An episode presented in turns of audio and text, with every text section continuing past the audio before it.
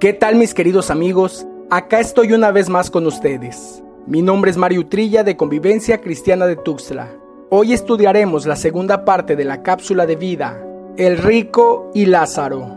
En la cápsula anterior senté algunas bases y continuaré haciéndolo a través de este audio para desmenuzar la parábola que Jesús dirigió a un grupo de fariseos incrédulos. Lo haré así ya que la opinión tradicional toma esta parábola como una realidad y nos dice en base a ella que hay vida inmediatamente después de la muerte.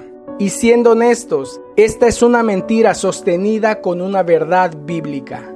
Es por eso que vez tras vez te invito a estudiar la Biblia de la A a la Z y del Génesis al Apocalipsis, para que nadie te engañe. Como ya estudiamos, los muertos están muertos y en definitiva es imposible pasar del mundo de los muertos al mundo de los vivos. Alguien me dirá, Mario, aún tengo dudas. Si los muertos están muertos y no pueden pasar a esta vida, ¿cómo explicas que yo he hablado con mi abuelita a través de mediums y espiritistas? Leamos juntos lo que dice el libro de Job capítulo 14 versículo 12. Este pasaje lo leeré en una versión actual para nuestra mejor comprensión. Asimismo la gente yace en la tumba y jamás se levanta hasta que los cielos dejen de existir, nadie despertará ni será perturbado de su sueño. Nadie que haya muerto puede ser despertado de su sueño. Yo me atrevo a pensar en base a este pasaje bíblico que no has estado hablando con tu ser querido. Continúa diciendo el versículo 21 de Job 14. Ellos nunca saben si sus hijos crecen con honor o si se hunden en el olvido. Suena sumamente tierno y romántico pensar que nuestros padres nos cuidan desde el cielo, pero la Biblia dice otra cosa. Ellos nunca saben si sus hijos crecen con honor o si se hunden en el olvido. Eclesiastés 9:6 dice, lo que hayan hecho en su vida, amar, odiar, envidiar, pasó ya hace mucho. Ya no son parte de nada en este mundo. Los muertos no pueden hacer contacto con los que viven, ni tienen idea alguna de lo que hacen los vivos. Ellos están muertos, sus pensamientos han perecido. Repito, si quieres hacer cosas buenas en favor de alguien, hazlo en vida. Dice Salmo 146.4. Su espíritu exhala, Él vuelve a la tierra. En ese mismo día perecen sus pensamientos. La Biblia es muy clara en cuanto a la muerte. Como ya estudiamos, el que muere va a un lugar de descanso llamado Seúl o Hades. Ahora, ¿qué va a suceder después del sueño de la muerte? Dijo Jesucristo en Juan 5, 28 y 29. No se queden asombrados de esto, porque viene la hora en que todos los que están en los sepulcros oirán su voz y saldrán. Los que hicieron lo bueno a resurrección de vida y los que practicaron lo malo a resurrección de juicio. Hebreos 9:27 dice, y así como está decretado que los hombres mueran una sola vez, y después de esto el juicio, no pienses en reencarnar y hacer las cosas bien en la próxima vida, eso no existe. Se muere una sola vez y después el juicio. El libro de Apocalipsis nos habla de cómo será dicho juicio. Así que vamos juntos al capítulo 20, versículos 11 al 15. Vi un gran trono blanco y aquel que estaba sentado en él, de cuya presencia huyeron la tierra y el cielo, y no se halló lugar para ellos. Continúa diciendo, también vi a los muertos grandes y pequeños de pie delante del trono, y los libros fueron abiertos otro libro fue abierto que es el libro de la vida, y los muertos fueron juzgados por lo que estaba escrito en ellos, según sus obras. Pongamos nuestra atención en esto. Y los muertos fueron juzgados por lo que estaba escrito en los libros, según sus obras, no según lo que alguien hizo en su favor o en su contra. Es que tú y yo seremos juzgados conforme a lo que hagamos en vida. Continuemos leyendo el versículo 13. El mar entregó los muertos que estaban en él y la muerte y el Hades, o sea, la región de los muertos. Entregaron los muertos que estaban en ellos. Nuevamente nos dice, y fueron juzgados, cada uno según sus obras. Versículo 14. La muerte y el Hades fueron arrojados al lago de fuego. Esta es la muerte segunda, el lago de fuego. Y el que no se encontraba inscrito en el libro de la vida fue arrojado al lago de fuego. Hago la siguiente observación. Si tú te consideras amigo de la muerte e incluso la llamas santa y crees que te protegerá, déjame decirte que ni ella misma podrá protegerse del juicio de Dios. Mira, durante toda mi vida he escuchado que el diablo es dueño del infierno, pero la Biblia dice que Dios es el dueño del infierno, y este fue creado para que en él ardan Satanás y sus demonios.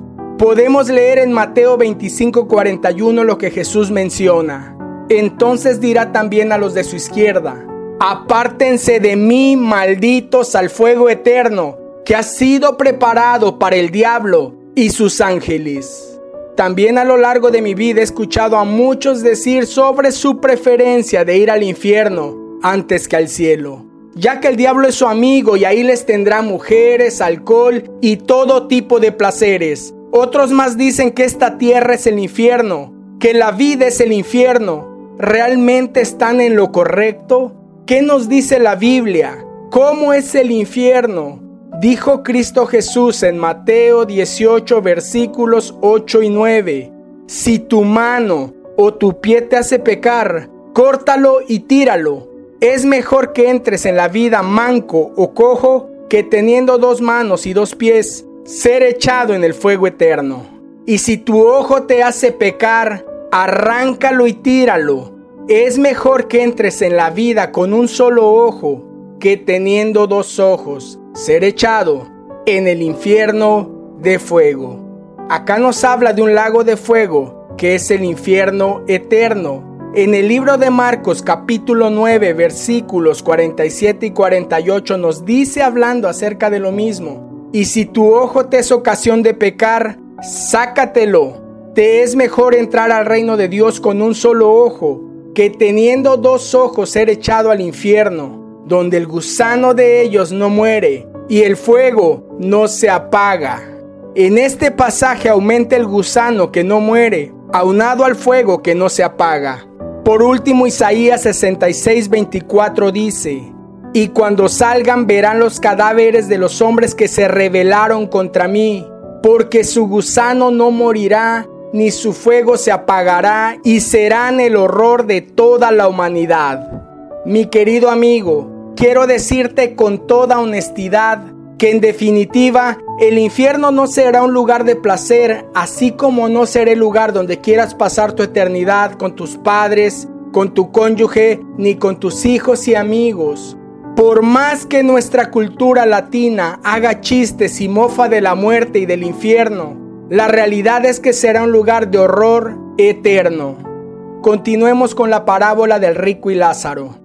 Vamos al versículo 24 de Lucas 16. Y gritando dijo, Padre Abraham, ten misericordia de mí y envía a Lázaro para que moje la punta de su dedo en agua y refresque mi lengua, pues estoy en agonía en esta llama.